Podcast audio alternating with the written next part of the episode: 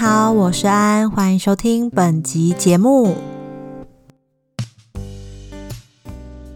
嗨，此刻的你好吗？谢谢你又回来听安你好这个节目。最近啊，南部的天气总是在早上出门的时候，或者是中午，会突然下好大好大一阵雷阵雨哦。开车的好朋友们，不要忘记了，在大雨的时候要记得打开你的大灯。那如果是和我一样骑摩托车通勤上班的朋友呢，请一定要帮自己多保留一些通勤的时间，让自己可以慢慢的、缓缓的、注意安全的抵达目的地。回到今天要聊的主题，今天这集呢，想和大家聊聊书。这本书的作者呢，是我关注了非常久的一个 Pocket 节目，叫做《下一本读什么》的站长瓦基，他所写的《只工作不上班的自主人生》这一本书。不知道你光听到这个书名有什么感觉？很多朋友可能会马上想说：“嗯，什么意思？工作不就是在上班吗？怎么会有只工作不上班这件事情？”在进入到书以前呢，我想要先简单介绍一下瓦基站长和下一本读什么这个 Pocket 节目。那我是在 Apple Pocket 的热门榜单中认识到这个节目的，所以一开始其实并不知道瓦基站长的背景。当时就觉得，诶，这个主持人用十几分钟的时间就可以非常有条理，而且精炼的。然后是用一个人主讲的方式去介绍他所喜欢和推荐的书，而且啊，你不是听完之后就觉得哦，嗯，我好像读完这本书了，嗯，我已经了解到这本书的精华，可以不用读了，而是你真的会去想要找来看。其中呢，也有几本书是我本来就有的，但当时我可能翻一两页，我就想说先搁着好了。结果呢？听到瓦基站长的介绍后，我又燃起动力，想说：“嘿，我是不是漏掉了什么？我再阅读看看好了。”像是《卡片和笔记》这本书就是。再加上啊，因为瓦基站长他会将书上的内容和他的生活做连结，分享他是如何运用和实践书上的方式，进而去改变他的生活。因此，就也会很想自己找来看，不知不觉阅读量也就会慢慢的增加了。再加上呢，瓦基站长的声音很好听，他没有太多高低很大的情绪起伏，非常单纯的就是他一个人在说书，是一个含金量很高、很推荐给大家，适合在通勤啊或者是睡前可以聆听的一个节目。那如果你是比较习惯看文字的朋友呢，瓦基站长他也有自己的专属的网站，叫做。阅读前哨站也很推荐你们可以去上网搜寻看看。那刚刚有说到，我原本不知道瓦基站长的背景，那我是很后来才知道说，哦，原来瓦基原本是在台积电工作。他因为喜欢上阅读，也想要把阅读的好分享给更多人，于是呢，他先透过文章分享。之后架设了个人网站，就是刚刚说的阅读前哨站。那到后来呢，才开始经营下一本读什么的这个 Pocket 节目。回到只工作不上班的自主人生这一本书啊，这本书的出现其实有点像是在给当时想要改变些什么，但仍然很茫然的我的一个指南针。所以，其实我是一边透过阅读这本书里的每一个章节，同步去思考，然后对应在生活中我所遇到的问题，然后看作者会怎么样去选择，作者的思维模式是什么，以及他会采取什么样的行动策略。瓦基呢认为啊，好工作不是找来的，而是靠自己打造的。所以啊，书中一开始呢，他就先鼓励我们。你要先放胆想象，想象一下十年后你会过着什么样的生活？你现在脑海有画面了吗？把这个生活样貌给描绘下来，它可以细节到从早晨醒来，你吃什么样的早餐？可能你会有咖啡机，或者是你会自己喜欢手冲咖啡。那你喜欢吃西式早餐还是中式早餐？那你身边会有毛小孩吗？还是你已经结婚有自己的小孩了？或者是说你和家人互动的模样？你的家会长什么样子？你在做什么样的工作？你对什么事情还保有热情？这些你都可以把它很详细的写下来或画下来。你可以在此刻放胆的想象十年后你想要过什么样的生活，因为呢，十年的时间可以成就很多的事情，你也会比你想象的还要更好。那写完这个十年的想象生活之后啊。接下来呢，你就可以再设定一个符合这个长期方向的短期目标，而且啊，为了让这个短期目标更有动力和方向，你可以再帮自己设定两年封面。这个两年封面很有趣，你想象一下哦，你在两年后会因为做了某件事而登上杂志封面的专访，或者是嗯，任何媒体的一个访问。那你觉得那会是发生了什么？你会被什么媒体采访？然后跟你为什么会被采访？你被采访的内容是什么？瓦基说啊，这个练习的重点是要我们跳脱思考的框架，不要认为自己只是一个平凡无奇的人，而是一个拥有特别故事或做出特别贡献的人。他要我们放胆去想象，在这两年我们会成就的事情。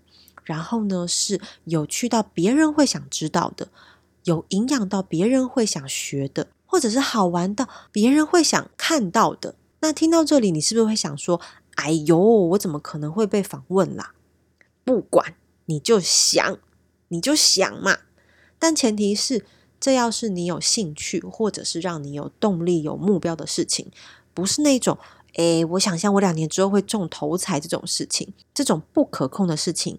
不行，比如，我想象我的两年封面计划呢，是我想象我持续做着用声音记录或者是写文字这件事情。那我希望两年后我有机会和瓦基站长对谈，跟他分享我收到下一本读什么和只工作不上班的人生这本书的启发，然后也开始将我所学习、所阅读到的内容分享出去。进而对我的生活有什么样的改变，甚至我有机会和其他人有所连接。但是啊，但是啊，就这么突然的让你开始想象十年后的生活，或者是两年后的目标，你会不会觉得哈，我不知道我喜欢什么诶，然后我对未来好像也很模糊诶。因此呢，在这本书中啊，瓦基他也透过了几个问题，引导我们一步步的去回想、认识自己，唤起自己热爱什么的记忆。找出你喜欢而且擅长的事情，例如二十岁之前的你，还记得你最爱什么事吗？以及令你印象深刻的人生大事，而这些事带给你的是正面还是负面的影响？我必须要很老实的说，这些问题其实对我来说没有那么容易可以想到，特别像是要找出得意的事情。我可能就会很习惯性的想说，哎，我人生好像没有什么得意的事情或专长吧。但是呢，这个时候瓦吉又非常贴心的，他放上了一个专长与能力表，让我们可以不至于凭空想象，可以跟着那个表找出适合对照我们人生经历的项目。比如我之前可能有创办过剧团，或者是呃，我有待过剧团，接过一些案子，那协调这个项目。我就可以画上正字记号。另外啊，我可能之前在工作上每一次算账核销，我都会对不起来。这样子呢，在会计工作稽查核账的这个项目，它就不会是我的专长与能力之类的。所以，透过这样子一层一层的去对照筛选，来一步一步的帮助我们找出喜欢而且擅长的事情。那这本书很棒的其中一点呢？就是作者他会一直抛出许多的问题来引导你去思考，这些思考它是需要花时间的，但是只要你愿意停下来想一想，你一定会有所收获，有所发现。以我自己为例，我其实本来没有特别注意到自己的协调能力，但是也是透过列出几个印象深刻的人生大事后，才发现，哎，很多项目都和人都和沟通有关呢，但是。你没有这样一一列点下来，其实你就会觉得那就是工作啊，那就是遇到了。你不会特别的去为自己统整你擅长的事情，你可能会知道你喜欢什么，你有兴趣什么，但是呢，你可能很容易忽略掉你擅长什么。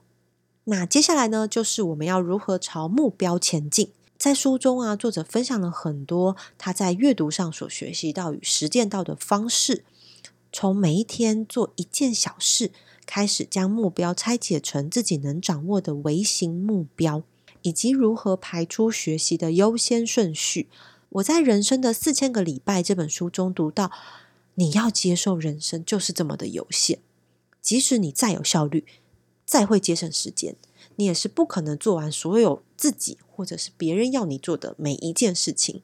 那如果当你开始盘点你未来想要到达某一个目标，而需要学习很多项技能的时候，你可能会一下子突然觉得好难以招架哦，突然觉得时间不够用诶之类的。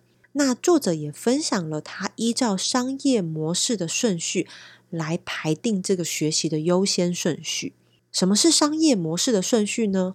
首先，能够帮助我们创造价值的技能，就是我们优先要摆在最前面学习的重点。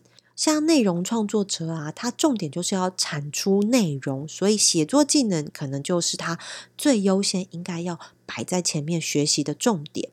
那传递价值的技能呢，则类似行销啦、演讲啊、教学等等的，它可以把你的价值分享、传播出去。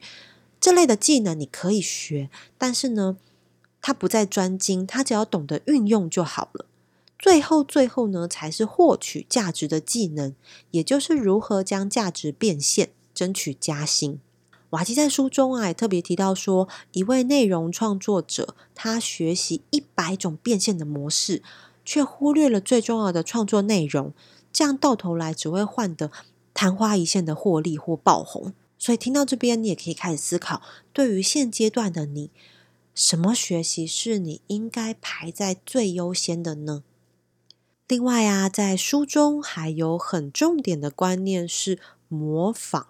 我在上编剧课的时候啊，老师经常提醒我们，除了少数的天才外，很少有人能够一下子就写出旷世巨作。而从经典作品里面学习，就可以说是一条我们必经之路。我们在小的时候读书，也常常会读一些伟人传记，希望能从中得到养分和启发。像是啊，我妈最近，她最近很可爱，她最近迷上了画画。然后呢，她也是，就是先从比如说笔记本上面有一个很可爱的呃小男生、小女生，他就先照着那个书上画，然后或者是他看 YouTube 看老师怎么画，他就去模仿，一步一步的跟着去练习。然后他昨天就画了一颗西瓜。然后呢，那个西瓜他就说，他跟他也是跟着老师这样一笔一笔的学，包括怎么样画西瓜，阴影要打在哪里才可以更立体等等的，这些都是先从模仿开始的。所以啊，瓦基站长也建议我们可以选定我们目标的角色楷模，参考他们之所以成功或者是失败的经验，盘点他所做的事情。达成的成就和花费的时间，来去分析自己需要做哪些事情，然后需要学习什么技能，可能会花的时间，进而去拆解设定行动的微型目标，并且从不断的模仿练习中打基础，了解哪一些适合，哪些不适合用在我身上，在一次一次的实验调整中去发展自己的招式。那书里面呢还有很多实用的内容，就留给大家自己去看。我想要在节目中特别的分享，对我来说最最被打动的，然后也最重要的三个观念。第一个是先开始才能变厉害。瓦基认为啊，我们不一定要很厉害才能够开始，而是要先开始才能变得厉害。我们常常会给自己定一个很大的目标，比如说。嗯，我想要考过日检 N 万，或者是说我想要成为一名编剧，但可能我就只是停留在想，却没有付诸行动。你倒是开始啊！至少先从背五十音开始，然后你去搜寻，如果要考到 N 万的话，平均要花多久的时间？那他可能需要什么样的参考书籍？那再去评估说你是要自学呢，还是你要找补习班去开始将你这个我想要考过日检 N 万的这个口号式的抽象目标具体化？总是要先开始了，才有机会变厉害。我听过一个笑话，有个人啊，总是在向神明许愿说啊，我希望能抽中彩票，但是呢，他根本从来都不买彩票。连老天爷都在天上看着他喊说：“你倒是走进彩票行啊！” 这当然是一个玩笑话，开玩笑的。但是呢，如果你现在有真的很想要达成的目标，那你就先开始吧。至少你要先开始了，才知道你自己到底适不适合啊。也许你开始了，你才知道说：“啊，原来我一点都不适合这个啊！原来做这个好痛苦，不是像我想象中的那样。”那也很好啊，至少你试了嘛，你知道你自己不适合，你也就可以省去那些你在花心思去想说啊，我要不要开始啊，做这件事情好不好的那些时间和心力。那第二个观念呢，是我本来就不完美，你知道吗？完美主义常常扯我们的后腿。刚刚说到啊，很多人他可能一直停留在想的这个阶段。很大的原因都有可能是被完美主义给阻碍了，因为在采取行动前，你会觉得自己不够专业、不够有资格，你害怕被外界批评，但往往自己对自我的批判比别人对我们的批判来的多太多了。我曾经停更了好几个月，当时和一位朋友录完音回家后，我发现自己不敢面对这个音档。我觉得我没有表现好，我不是一个称职的主持人，因此我觉得我没有资格再录节目，然后我也不敢再录音。但是啊，在停更的这几个月里，其实我知道我心里一直卡着这件事情，我很想要做，很想要突破，所以呢，我在今年的时候，我就选择相信自己内心那个小小的声音和渴望。重新去面对那一集节目，我把它拿出来重新剪，然后我臣服了，我就是没有主持专业。然后那些本来剪辑呀、本来录音、本来后置的这些，本来就不是我所擅长的事情。但是我也用自己可以做到的程度，让节目上架了。